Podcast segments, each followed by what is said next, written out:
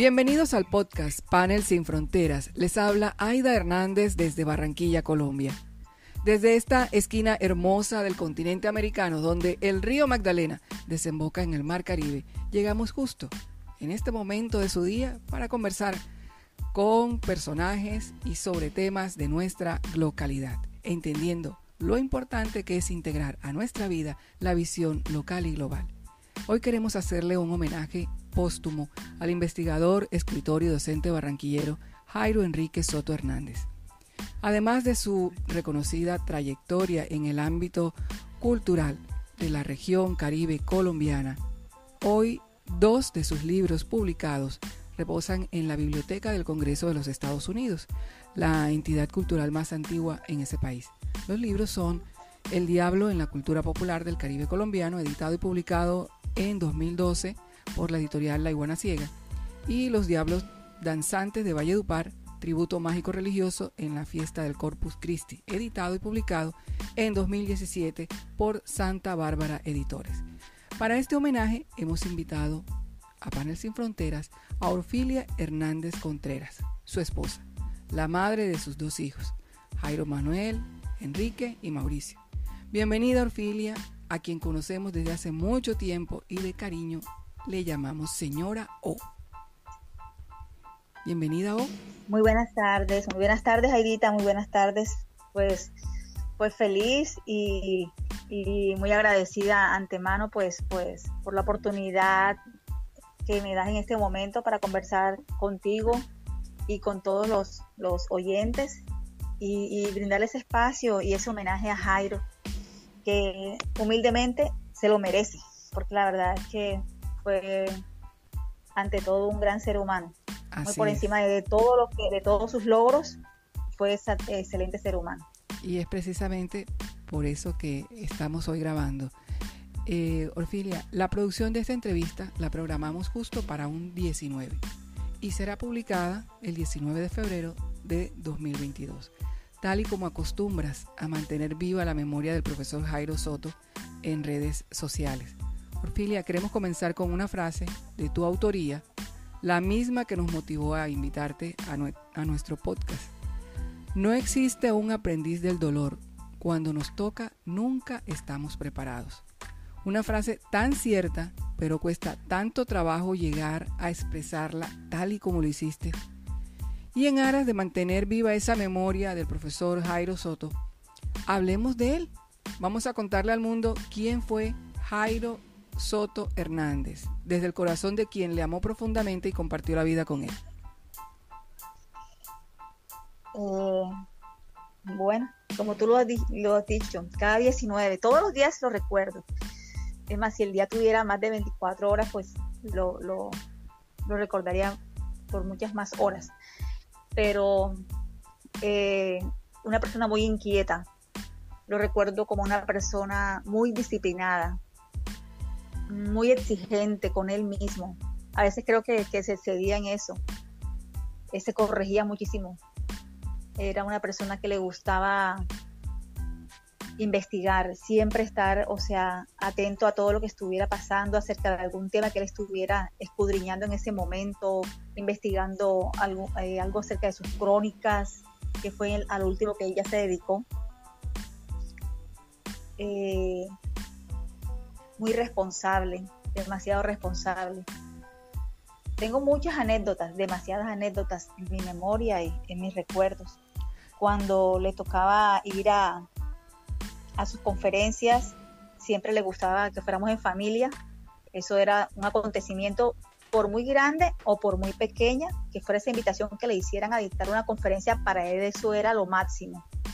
Él no importara que fuera en un colegio en las nieves o en la universidad autónoma o, en la misma universidad donde para la que él laboraba, siempre le, colocaba el mismo empeño, la misma dedicación, la misma seriedad, el mismo compromiso a todo. O sea, todo lo vivía desde, desde su responsabilidad, desde su conocimiento, que era lo que le gustaba impartir a él.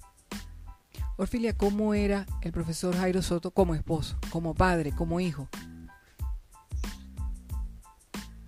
Eh, como hijo fue un hijo excepcional, fue un, hijo, fue un gran hijo. fue una persona muy amorosa con sus papás, hasta el momento que, hasta el último día de que ellos eh, estuvieron con él, él siempre fue una persona muy amorosa con ellos. Eh, tiene tres hermanas, a él las amaba demasiado también, siempre fueron eh, como un compromiso que él, que él sintió desde que sus papás partieron en acompañarlas, en aconsejarlas, no hacían nada si ellas no, si ella, o sea, no hacían nada sin que su hermano eh, les diera como un aval, como, bueno, sí, denle a esto o, a cualquier tema así que les comentaban, por muy pequeño que fuera, ellas siempre lo tenían en cuenta. Eh, siempre veía eso, ese amor hacia sus hermanas. Como padre, fue muy cariñoso. Fue muy cariñoso y muy exigente. ¿Cómo regañaba? Porque él decía... ¿Llamaba la atención a sus hijos?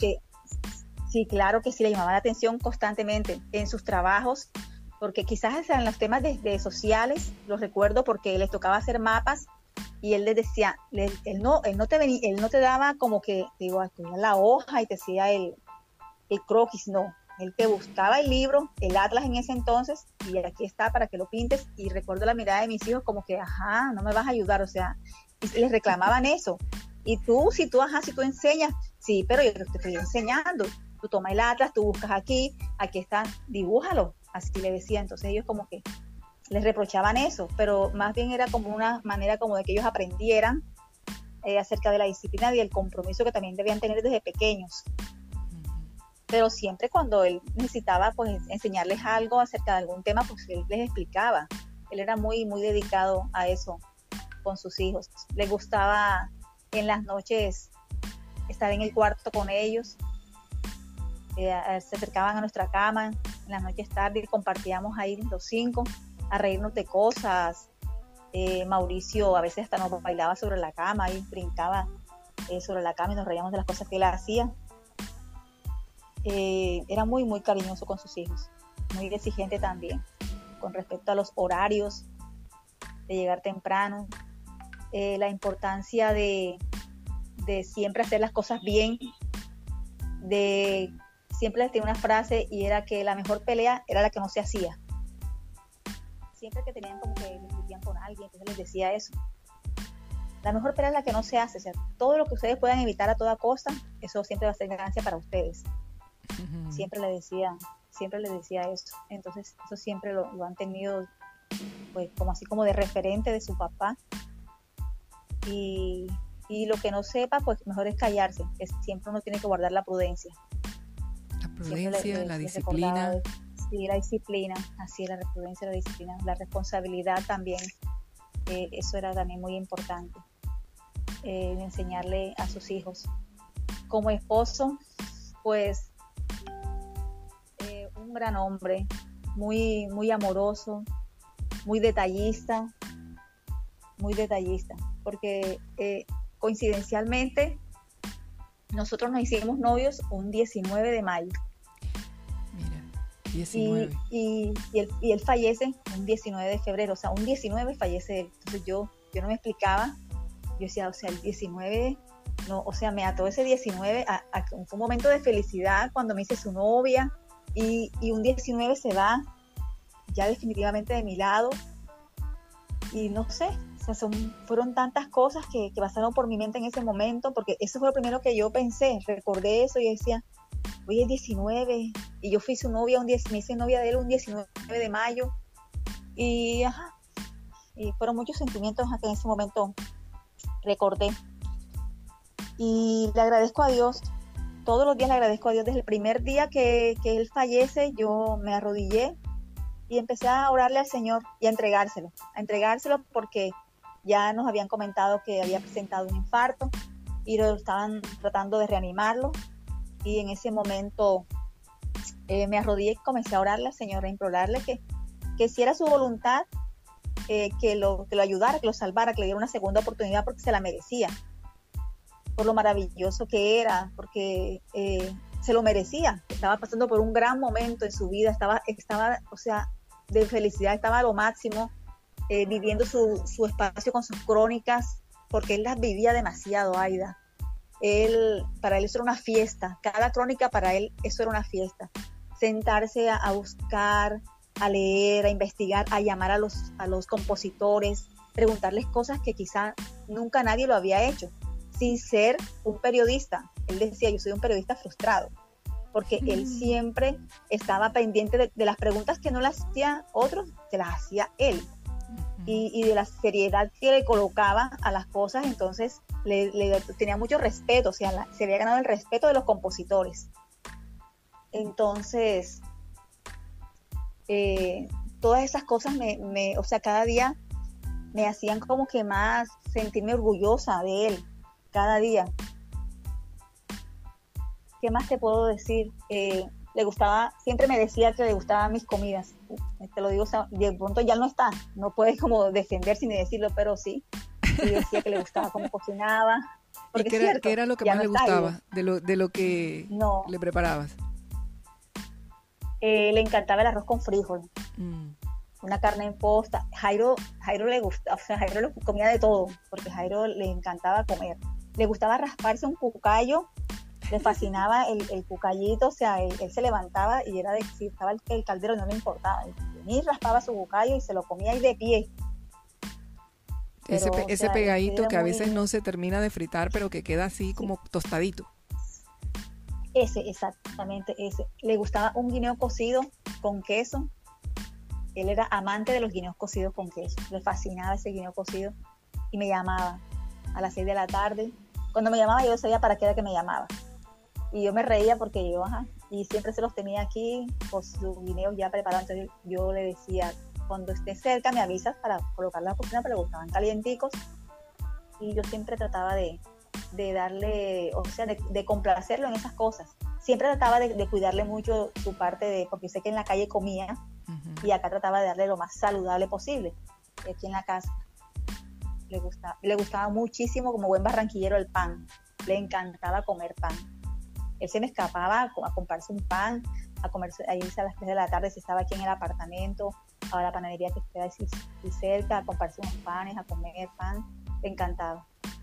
Y a los hijos también le, creo que de ellos, el que, el que heredó esa parte de comer pan, creo que es Jairo, Jairito, fue el que heredó esa parte de comer pan, porque él, de hecho él me los pide, así como el papá, pero Mauricio y Enrique no. No son así. Nos decías que era detallista, ¿qué era lo que más apreciaba eh, el profe eh, Jairo Soto de esa vida en familia, pero en cuanto a detalles? en cuanto a detalles, siempre, eh, nunca dejamos de, como dejar morir esa, esa parte en pareja, esa fecha de esos 19, cada 19 de cada mes, siempre teníamos eh, ese espacio para nosotros, ya sea ir a un cine, eh, así sea sentarnos a comernos un helado, siempre tenía eso, eso presente, desde que se levantaba, ese 19 lo tenía presente. Eh, la fecha de nuestro matrimonio también, también era algo muy importante. Siempre también la, tuvo presente. La tuvimos presente en pareja, pero siempre lo sentía que él nunca, nunca dejó morir eso, la fecha de, nuestro matrimonio. ¿Cuántos años de matrimonio? ¿O de estar juntos? ¿De conocerse? De, de conocernos, 35 años. ¡Wow! 35 años. 35 años y duramos 30 años de casados. 30 años de casados en el del 2019, sí, porque del 2020 no, que fue el año en que falleció, que vamos a cumplir los 31 años. ¿Qué crees que hubiera dicho al darse cuenta que sus publicaciones llegaron, sin proponérselo, a una biblioteca como la del Congreso de los Estados Unidos? Pues yo, yo creo que enseguida ya estuviera pensando en viajar en conseguir, en, como sea, llegar hasta allá, a Washington y ver sus libros ahí. Él era una persona muy, o sea, creía mucho en lo que él hacía y era una persona muy orgullosa y como hazañosa de lo que él hacía y, o sea, él quería, yo lo, yo lo imagino así, viajando a ver sus libros allá en esa biblioteca. Vanidoso. Él, debía estar así vanidoso, era muy vanidoso, sí, era muy vanidoso, sí, era muy vanidoso, sí. Él cuando, cuando salíamos en el carro no se escuchaba música, no se escuchaban, se escuchaban sus crónicas. nos colocaba a, o sea, nos ponía como que escuchen y, y me comentan. Claro, los, involucraba para, para corregirse. Eh, qué bien. Sí, así es. Sí él, sí, él nos involucraba en sus libros también. Nos sentábamos, recuerdo tanto, nos sentábamos a ver la, su, su portada de, de, sus libros y esta les parece bien, cómo les parece esta, los colores, los tonos. De hecho, Jairo, como vive, vivía en Bogotá, eh, en ese entonces también, porque igual aún vive en Bogotá, él le, le hacíamos de pronto como videollamadas o le mandaba fotos por WhatsApp y le decía que, que cómo le parecía. Entonces ahí todos eh, comentábamos, este tiene mucho verde, mucho brillo, mucho, mucha, mucho blanco o algo así. Entonces siempre, siempre nos involucraba en todas sus, cosas, en todo. En todo. Nos, nos estás mostrando a una persona que involucra a toda su familia con el talento de cada uno para que la producción de lo que hacía, eh, sus libros, sus crónicas, eh, fueran cada vez mejor, o sea, eh, el talento de cada uno estuviera integrado a ese trabajo. Pero, ¿cómo eran las rutinas del profesor Jairo Soto cuando iniciaba una investigación o cuando empezaba a escribir una crónica? ¿qué, a qué hora se, se dedicaba a ello? Lleva una libreta, una agenda, ¿cómo era? Sí, él le gustaba mucho escribir. Él escribía mucho eh, a todo momento. Él no tenía una hora específica. Él si de pronto estaba en la mesa, él respiraba de, o sea, de todo lo que escribía, de todo lo que le gustaba, pues él siempre se levantaba y te buscaba y te escribía como en un borrador si iba en el carro, también hacía una pausa, se estacionaba y escribía algo, se me acaba de ocurrir esto. Así hacía eso. En la universidad era lo mismo porque los compañeros lo comentaban, que él, o sea, estaba, él respiraba todo eso, o sea, todo su, él vivía todo lo que escribía, él, decía, se me ocurrió esto y él lo escribía. Él, no era, él no tenía que un espacio, de noche, tarde, tarde, se levantaba de pronto y se sentaba en el computador y le decía, tú que vas a dormir, hay que descansar y se levantaba a escribir como cualquier, ¿sabes? Yo lo imagino así como esos compositores que se levantan así, que cuando tienen la musa, que los inspira, bueno, así, algo así le pasaba a Jaime. Así, él tenía mucha conexión con todo lo que él hacía y él le apasionaban todos esos temas de investigación. Y él, uff, mejor dicho, él, vivía todo eso. Y eso, y de hecho eso me decía, que cuando, que, que cuando se pensionara, porque se pensionaba en ese en el 2020 él me lo decía que ese era su que se iba a dedicar a eso. Yo no vamos a dedicar a viajar a viajar porque ahora lo, voy a disfrutar más porque me voy a dedicar a esto esto va a ser mi sueño este va a ser mi, eh, de hecho él hizo en diciembre del 2019 hizo eh, habilitó una habitación de aquí de mi apartamento de nuestro apartamento y le hizo un, como especie de un mueble especial, se compró un buen computador, le hizo un mueble como para guardar cosas para él, quería hacer como especie de una emisora. Un estudio de grabación. Ese era, exacto, algo así, y quería, quería montar como sus, algo, algo para eso, un proyecto para llevarlo a cabo y, y, ese era su sueño. él empezó el, 2000, el 2019, diciembre, esta casa era un, estaba toda revuelta porque había de madera por todos lados tirada y él haciendo como una, como limpiando sus libros. Él dedicó ese, ese último mes de diciembre a dedicarse, o sea, a, acomodar todos sus libros en una biblioteca que él hizo. Había un trabajador aquí, él estaba indicando cómo quería las cosas, cómo, cómo él mismo organizó sus libros. Los libros están tal y cual como él los dejó, como él los organizó. Eh, pero mm, lastimosamente no se dieron las cosas Dios lo quiso así. Y, pero sí trabajó, trabajó mucho por eso, ese era su sueño. Ya, ya, se, ya, se, ya se imaginaba viajando eh, por muchas partes del país, porque no solamente quería dedicarse al vallenato, sino a otros géneros musicales. Eh, ¿Recuerdas alguna conversación en especial que haya marcado importante, haya marcado un momento importante de la vida familiar? Una conversación que haya sido clave, eh, no solo por, por su trabajo, sino de la familia? Eh, son, son tantos, tantos momentos así que, que. Por ejemplo, cuando, cuando empiezan los hijos ya crecidos a decidir irse a otra ciudad. ¿Hubo alguna conversación especial? eso, le dio, eso le dio muy duro. Eso, eh, eso le dio muy duro porque él estaba muy acostumbrado a, a, llevarlos a todas partes. él le gustaba llevarlos. Él era feliz llevándolos, recogerlos donde estuvieran. Y quizás eso, eso le, eso le entristecía de no tener a sus hijos al lado, pero él lo entendía que debían estar en, cumpliendo sus sueños, cumpliendo sus metas. Él lo entendía, pero sí sentía ese vacío de, sus hijos, aunque acá tenía a Enrique, pero siempre le hacía falta a sus otros dos hijos. Quería como tenerlos más, más cerca, pero siempre hablaban por teléfono, pero sí, siempre le, dio eso bastante duro, la, la, lejanía de Jairo y de Mauricio en su momento.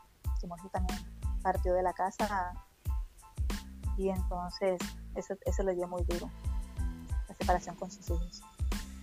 Él era investigador y muy asiduo a todos los eventos de carnaval eh, en Barranquilla, del carnaval en Barranquilla. ¿Qué hubiera dicho o, qué hubiera pensado, crees tú, eh, en esto que no alcanzó a vivir, que fue el confinamiento por pandemia, por ejemplo, o los cambios que, que han sufrido todos eh, los eventos que tienen que estar relacionados con el carnaval. ¿Qué crees que hubiera dicho?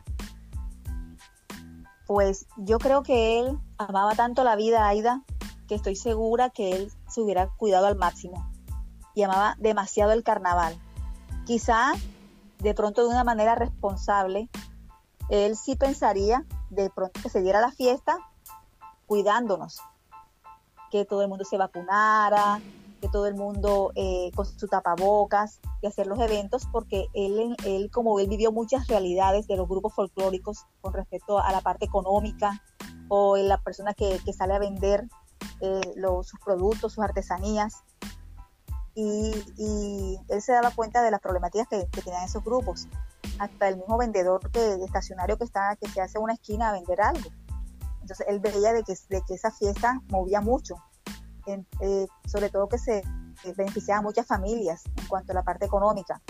Quizás él, él hubiera, eh, hubiera sido un, gran defensor, claro, no en el momento que lo hubo, que fue una parte muy, muy fuerte, que eh, el, el, año en que él se va, en el 2020. Pero sí sé que él, por lo menos ahora, sí lo, lo, hubiera pensado, quizás manejarlo académicamente y de pronto sí uno que otro desfile porque la verdad es que él vivía enormemente el carnaval, él amaba el carnaval de Barranquilla.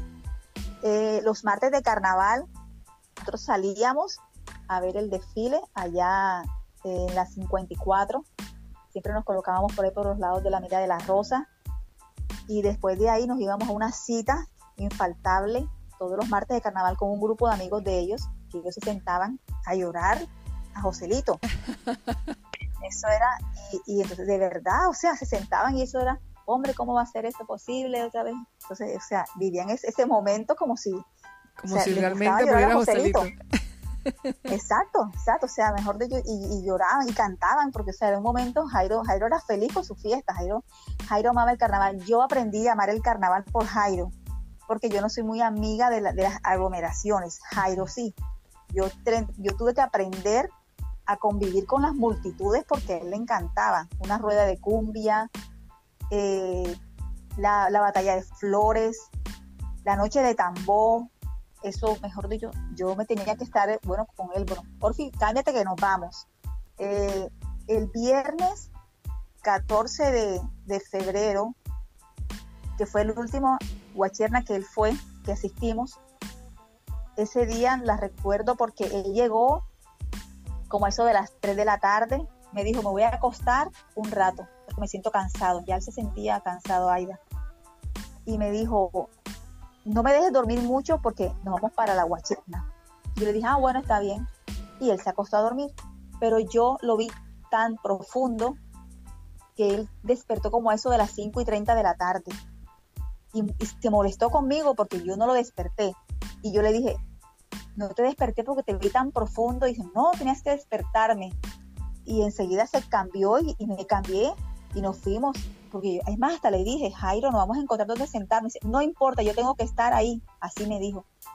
y es como un impulso que él tuvo en ese momento. Y nos fuimos. De hecho, nos encontramos por ahí, nos acomodamos sobre la carrera 44 y él vivió esa guacherna y, lo recuerdo tanto porque él, él parecía como un rey momo. Todo el que pasaba por ahí lo saludaba, profe, profe, todo el mundo y le decía adiós y la gente volteaba y lo miraba como que, bueno, ¿quién es este señor? Que todo el mundo voltea y lo saluda, porque es verdad. O sea, no, es porque, por decirlo, pero, o sea, él tenía un reconocimiento con los grupos, con las la cumbiambas, con el disfraz. Eh, mucha gente que, pasaba y, cuando lo veían lo saludaban. y los que no lo veían a él, Además, porque era de, esos, investigadores que se metían en los desfiles a, grabarle a, la gente. Así es, así es. Esta vez desde, el bordillo y el que no lo veía él, él lo llamaba para que lo saludara. Entonces, él, él hacía eso.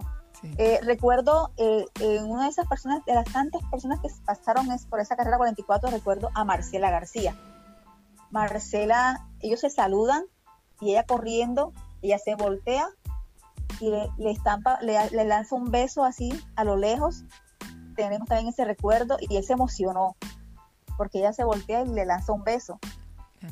Y sí, o sea, y, lo, y le doy tantas gracias a Dios porque tuve esa oportunidad de compartir ese momento con él y de no decirle no, no vamos a ir. O sea, yo no lo, no sé, no lo contradije y me fui a acompañarlo yo dije, gracias Señor porque viví ese momento con Jairo. Comencé a dar gracias en ese momento que Jairo estaba eh, peleándose sus últimos minutos ahí en esa UCI. Le daba gracias a Dios por ese momento, haber vivido ese, momento con Jairo, de acompañarlo, de comerse esas caribañolas a esa hora, porque me dijo, tengo hambre, quiero comer un par de caribañolas a esa hora. Eran como las 11 de la noche, 11 y algo, y, y bajamos por toda la carrera 38 Caminando. no, no, no, estábamos en el carro. Eh, él estaba buscando algo donde comer, entonces me provoca como comerme una caribañola. Vamos por la carrera 38, estuvimos en, esa, en, una, en una frutera que hay por ahí cerca, en la 38 como con 70 B, y se comió su caribañola y me dijo, me voy a comer otra.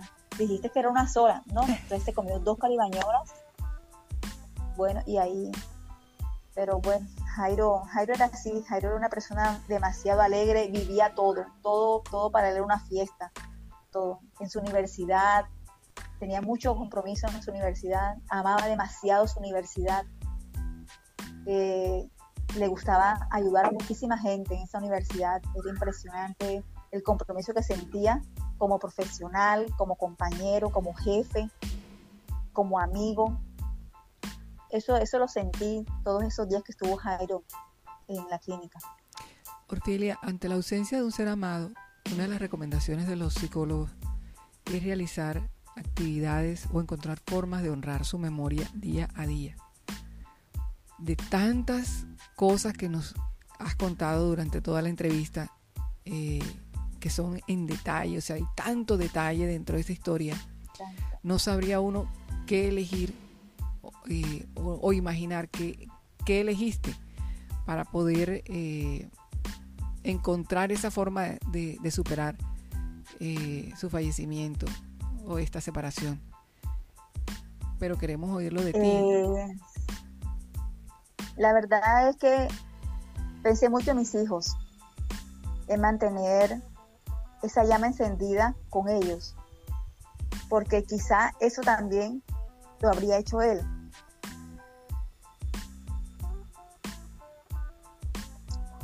Sí, porque eh, sus hijos hacían parte de, todo el proyecto familiar. Y a pesar de no estar en la ciudad, eh, sí, porque Jairo por lo menos, Mauricio, eh, Enrique no sé qué tanto, porque no lo, no lo sigo tanto, pero sí sé que ellos mostraban esa comunicación diaria. sí, así es. Y, y trataban de, de mantener esa eh, o de que, se pudiera percibir esa unión con su papá diaria. Sí, así es. Así es. Eso, eso, eso he tratado de, de, siempre mantenernos unidos. en comunicación, en, ser, en acercarme mucho a ellos. La verdad es que siempre tuvimos eso, de siempre ser muy amiga, muy amigos de los, de los pelados. Siempre conversar con ellos, de, de decirles algo que necesiten, de, de, alguna frase que de pronto tengan alguna, algo que los intranquilizara en algún momento y, y uno pues decirles algo que, que sea clave en ese momento para, como para que no se sientan mal por algo que hicieron o algo que necesitaban. Entonces siempre como impulsarlos y de animarlos y de que no, es, pues, algo que te pasó y es momentáneo, eso, eso, no, eso no es eterno o algo así. siempre recuerdo es, eso, eso, de, de, siempre mantenernos unidos. Todos los hijos no son iguales y cada uno se parece más al padre o a la madre que otro. En cada uno, ¿Tú qué ves del profesor Jairo Soto? De, Jairo Manuel, de, Enrique y de Mauricio. ¿Qué quedó en ellos de su papá? Todos los días, todos los días, eh, eh, ver, a, ver a mis hijos, es verlo a él. Mm. Es verlo a él. A veces me da como una alegría, una emoción, porque hasta la manera como se coloca Jairo Manuel los lentes, eh, cuando se están así como cayendo, es de su papá. gestos, la manera como habla con sus manos, porque Jairo también gesticulaba todo, o sea, hablaba con los ojos, con los labios, con las manos. Jairo caminaba, Jairo era muy inquieto y Jairo Manuel tiene eso, eh, esa parte. Enrique, creo que de Enrique lo, demasiado amiguero. Era, eh, Enrique, eh, Jairo, Jairo era muy amiguero, entonces Enrique tiene eso. Enrique es muy amiguero, Enrique habla con los amigos de Jairo y no les dice profe, y los tutea. entonces ellos mismos me dicen, Enrique nos habla como si, como si fuera un pelado, así como él. Entonces, es como, tiene como esa parte. Mauricio es como más analítico. Mauricio tiene esa parte como, como esa parte un poco más aterrizada a veces de las cosas eh, estudia más como la persona, eh, eh, de o sea, cada, cada cosa siempre está como organizando las cosas, es como más meticuloso en eso. O sea, cada uno tiene, tiene, tiene mucho, mucho de, de su papá, muchas, muchas cualidades. Son muy inteligentes, los tres son muy inteligentes, son muy inteligentes los tres. Porfilia, este, este espacio ha sido para hacerle un homenaje al profesor Jairo Soto Hernández, pero también al sentimiento que ustedes compartieron y a la forma como eh, te has preocupado por mantener viva no solamente eh, su imagen por su obra, sino también eh, por sus valores y por la familia que ustedes conformaron. ¿Cuánto así como creció el profesor Jairo Soto eh, en familia, en pareja, ¿cuánto creció Orfilia?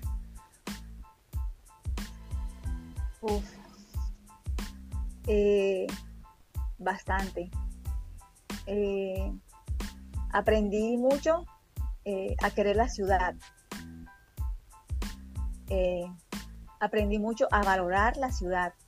Eh, la importancia de, hacernos dueños de lo, donde vivimos, de la responsabilidad que tenemos como ciudadanos de construir, eh, hacer de nuestra ciudad, donde, donde estuviéramos, hacerlo importante, hacerlo grande.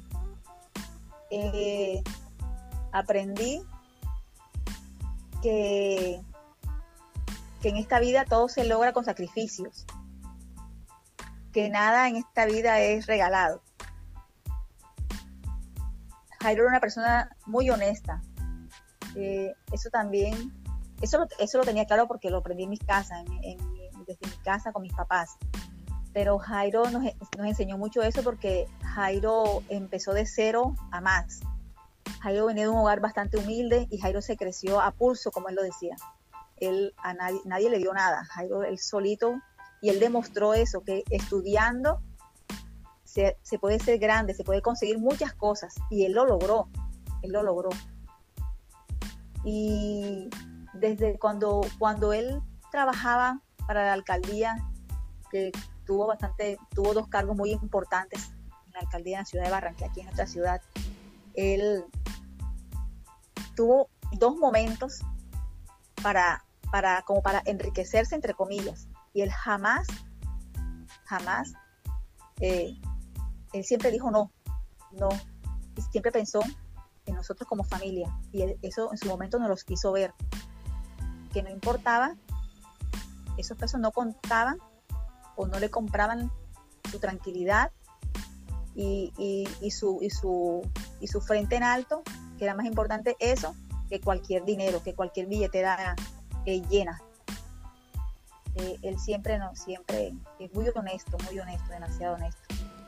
Vamos a esa última, eh, a esa última etapa en la que él estuvo dedicado a hacer las crónicas musicales, las que emitió en radio y luego produjo en un CD. él tocó el tema de vallenato, de cumbia, ¿de qué más?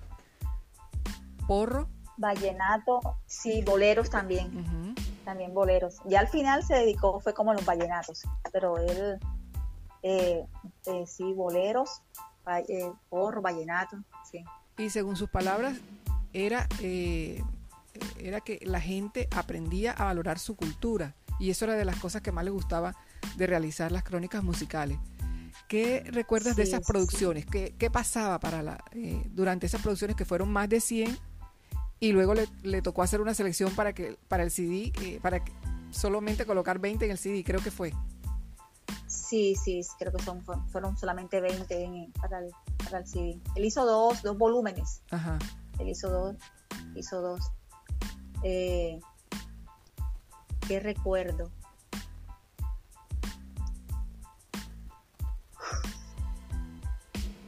pues de todas las que hizo, pues, de todas las que hizo, ¿cuál, cuál veías que, le gustaba más? ¿O con, con el que quedó más satisfecho? Con el que quedó más satisfecho. Es difícil porque todas le gustaban. Creo que, o sea, recuerdo, creo que Cabeza de Hacha, la recuerdo, Cabeza de Hacha. Eh, recuerdo la de Alejo Durán, también creo que le, le gustó mucho. Eh, son, son bastantes, Aida, son, o sea, decirte así de pronto que ¿Y cabeza de hacha. Eh, ¿Tu preferida?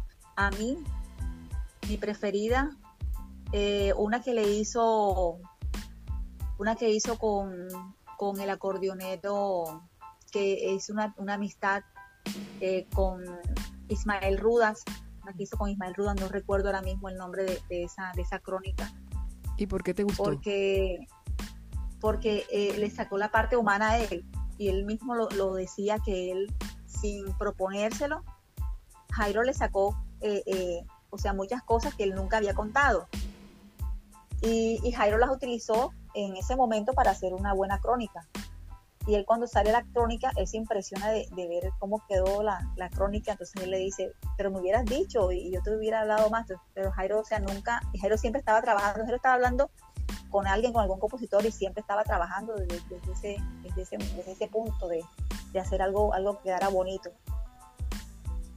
Siempre estaba, estaba sacándole eh, incidencias así sin que la persona se, se dé cuenta de que estaba trabajando enseguida en esa crónica. Orfilia, ¿qué música le gustaba al profe? ¿Cuál era su preferida? Yo creo que le gustaba toda. Le gustaba toda la música. Pero creo que creo que el, el, rock le gustaba mucho. ¿Verdad? El rock, los Rolling, los Rolling Stones. los Rolling Stones. Sí le gustaba. Y, y, y, en su inglés ese que, que usamos nosotros, ese es inglés ese con una estrella por ahí, bueno, ese, ese y, le, y, le, cantaba y se lo creía, él se metía en su, en su película de cantante y él te cantaba en inglés y, y, lo hacía y yo me reía y él te, tocaba la guitarra y se, se, caminaba todo el apartamento cantando sus canciones recuerdo eso. ¿Qué música bailaban eh, ustedes? Le encantaba Mercedes Sosa, también le encantaba Mercedes Sosa.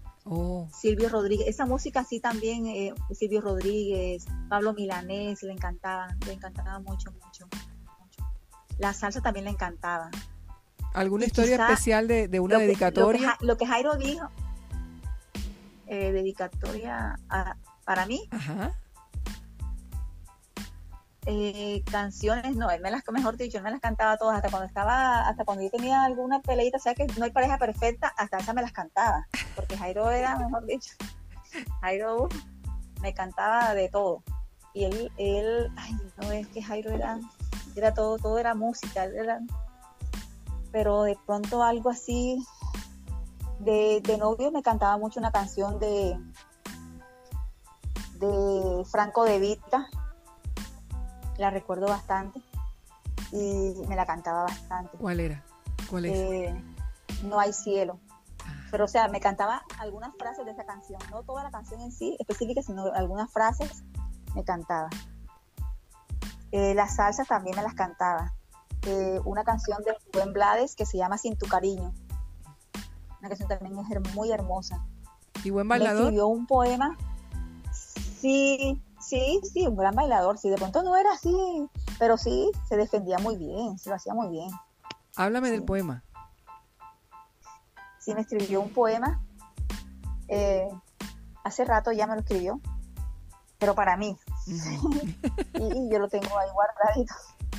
Eh, eh, sí, eh, él le gustaba mucho escribir.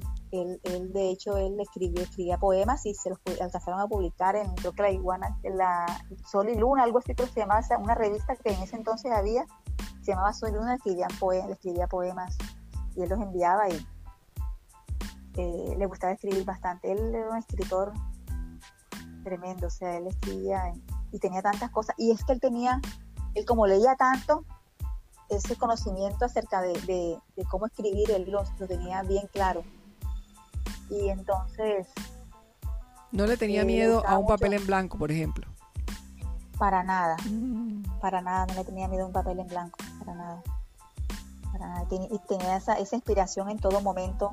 Eh, las ceremonias de, grado, de cuando estaba en, el colegio donde él trabajaba inicialmente, él, cuando ya dejó de trabajar ahí, ese, ya ese nivel de, bachillerato, pues lo invitaban a las ceremonias de grado para que él fuera el maestro de ceremonia, porque ninguno se atrevía y no encontraban a alguien como Jairo que lo hiciera. Entonces, todos los años Jairo tenía que ir a hacer maestro de ceremonia de ese colegio, a pesar de que no trabajara ahí, porque le gustaba cómo Jairo dirigía la ceremonia y siempre les dejaba como una enseñanza a los estudiantes.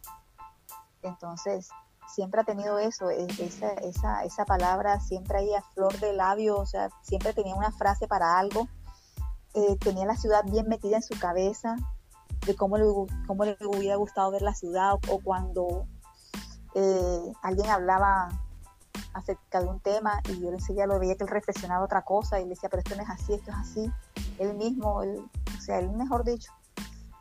¿Cómo crees, que, eh, ¿cómo crees que a él le gustaría que se le recordase?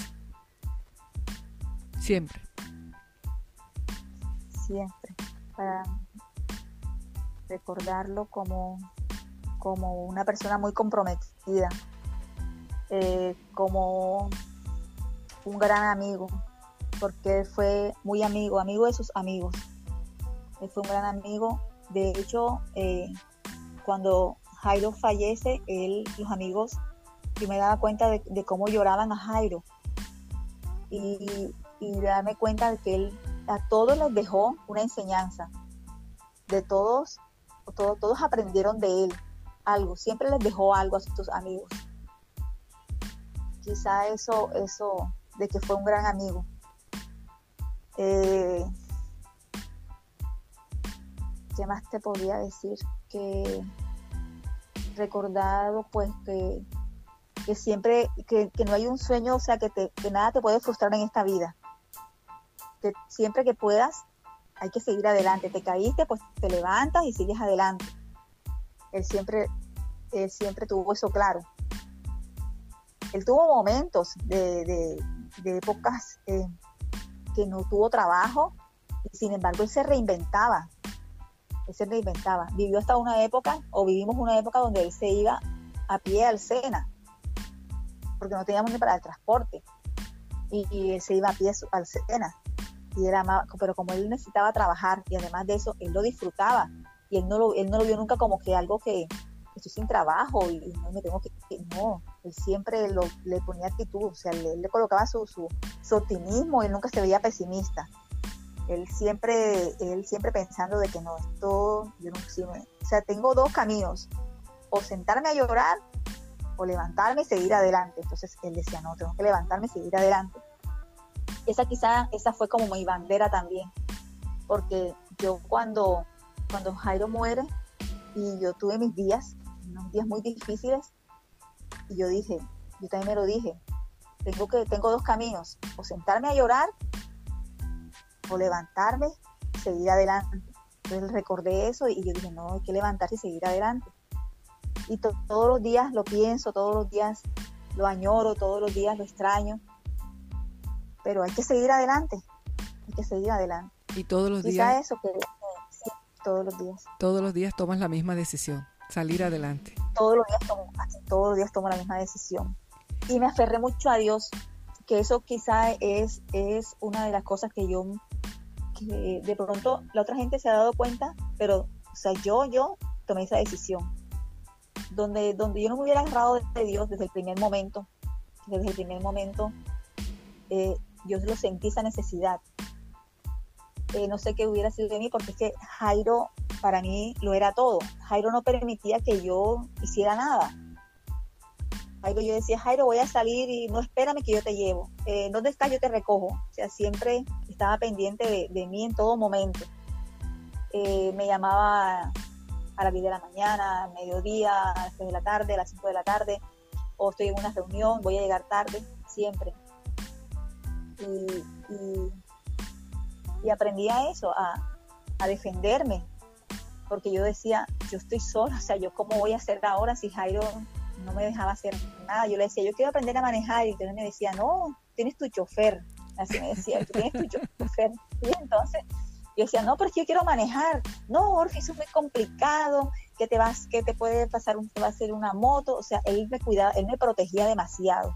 Él me protegía demasiado, él, no quería que nada me faltara, que nada que, no me fuera a pasar nada, siempre estaba muy preocupado eh, por sus hijos, por mí, por mí.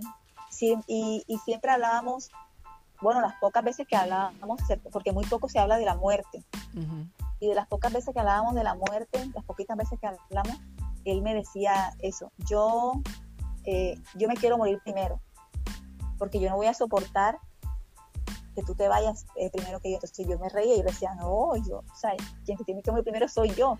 Porque si tú no me dejas hacer nada, ¿cómo me voy a quedar? ¿Cómo te vas a ir tú? ¿Me vas a dejar a mí así con brazos abiertos?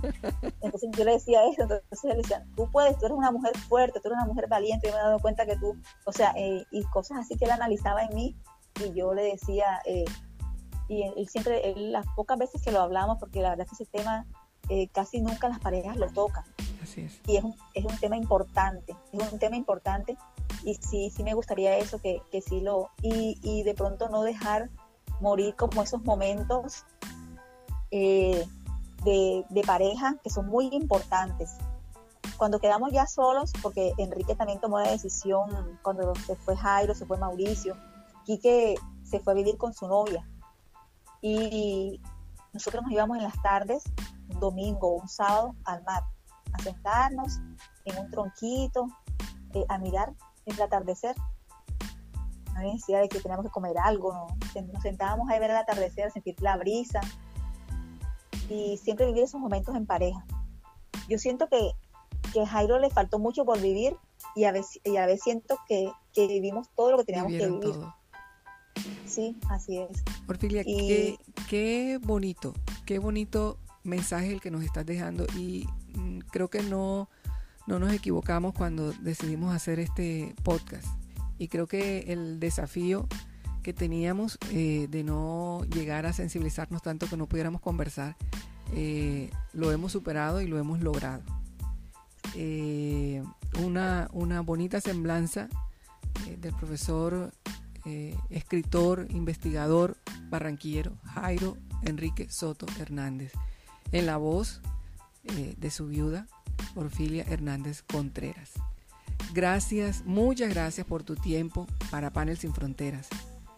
Ha sido un, un momento muy especial eh, la grabación de este podcast, porque aunque la sensibilidad siempre está a flor de piel, además por la amistad que, compartimos, el cariño y la admiración que siempre tendremos eh, para el profe, para ti, Orfilia, y para tus hijos. Eh, también esperábamos que los seguidores pudieran, los seguidores del, de, Panel Sin Fronteras pudieran eh, tener una semblanza eh, que no fuera solamente homenaje a un ser especial del Caribe colombiano por sus obras, sino por sus valores eh, y por todo lo que dejó a través de, su esposa y de su familia, como hijo, como padre, como esposo, como hombre de familia. Gracias, Orfilia. A ti, Aida, muchísimas gracias. La verdad es que, o sea, lo pensé mucho cuando me dijiste, yo me asusté, yo, Dios mío, ¿qué es esto? O sea, nunca de pronto, eh, de pronto de, hablar yo acerca de, Jairo, un poco acerca de Jairo, porque de Jairo se quedan muchas cosas por decir. Mm. Y, la verdad es que eh, no lo pensé, de pronto sí me sentía como que un poco de miedo, te lo digo honestamente, pero y, bueno, pidiendo la, fuerza del Espíritu Santo para, que, para no llorar, porque la verdad es que no se trata como de llorar, sino de, recordarlo con alegría, eh, de demostrar todo ese amor que él sintió por su familia, por sus amigos, por lo que él hacía. Y, la verdad es que sí, hay que hacerlo, sí, vamos a hacerlo. Yo dije, tengo que sacar la fuerza. Y, y de hecho, hoy es un 19, así, es. así como tú lo dijiste inicialmente y, todas esas fibras pues emocionalmente pues uno lo mueven, son cosas como para recordar, pero, pero no, feliz, feliz de, este espacio, muy, muy, eh, que has tenido en cuenta este momento. Eh, y Jairo sentía un gran cariño, un gran aprecio, una gran admiración por toda tu familia, por el profe, por la señora Ana, por Betty, por ti, o sea, eh, a ustedes los unió la parte académica esa que tenían con él y, y una amistad, porque siempre lo tuvieron en cuenta eh, en el, a nivel de, amistad, a nivel de, profesional, eh, cuando iba al colegio a dictarle charlas a los estudiantes, porque también siempre lo involucraron mucho en sus cosas. Entonces yo no tampoco me podía negar a esto, porque sé que, que él también le hubiera gustado. Entonces es una manera como de, agradecer un poco de todo ese beneficio que él, de eso, bonito que recibió de, todo, de, toda, de toda tu familia. Entonces, no, nada, siempre a la orden y, el cariño es mutuo y el respeto y la admiración y, admiro mucho todo lo que tú haces y siempre conociendo desde que estaban muy jóvenes, que las conocí porque mis hijos eh, crecieron ahí en ese ambiente y le doy muchísimas gracias a eso porque esto les ayudó, les ha ayudado mucho a la vida, en la vida para ellos de llevar después cosas, de, de saber sus cosas, sus metas, de, de, cosas que hay que resolver, pues también lo aprendieron mucho en, tu casa. Y no, y, no, había mejor persona para conversar del profesor Jairo Soto que su misma esposa. muchísimas gracias, muchísimas gracias Aida por, por, este momento. Pues sí, sí, muchas gracias por, por verlo así y, por valorar también, porque a veces, a veces siempre eh, él, él siempre ahí la figura, la figura, y ajá, tenían que mostrar como que esa parte también, conocer esa otra parte de él. Sí, porque para poder lograr las, las metas, para poder eh, realizar proyectos, no, son, no se hacen solos, se necesita de una buena compañía. Y esta ha sido una bonita oportunidad para mostrar eh, todo el conjunto, ¿verdad? El acompañamiento que le, que le hiciste, que le diste, eh, el apoyo de sus hijos y ahora eh, todo lo que queda como, como proyecto de familia y que ellos mismos irán a, compartir y, y a proyectar a través de sus vidas. A la audiencia le agradecemos haber invertido estos minutos del día para escucharnos en Panel Sin Fronteras desde el Caribe colombiano. Los invitamos a seguir también nuestro blog panelsinfronteras.co y las cuentas de redes sociales Facebook e Instagram. Pueden seguirme en Twitter como arroba Aidamar.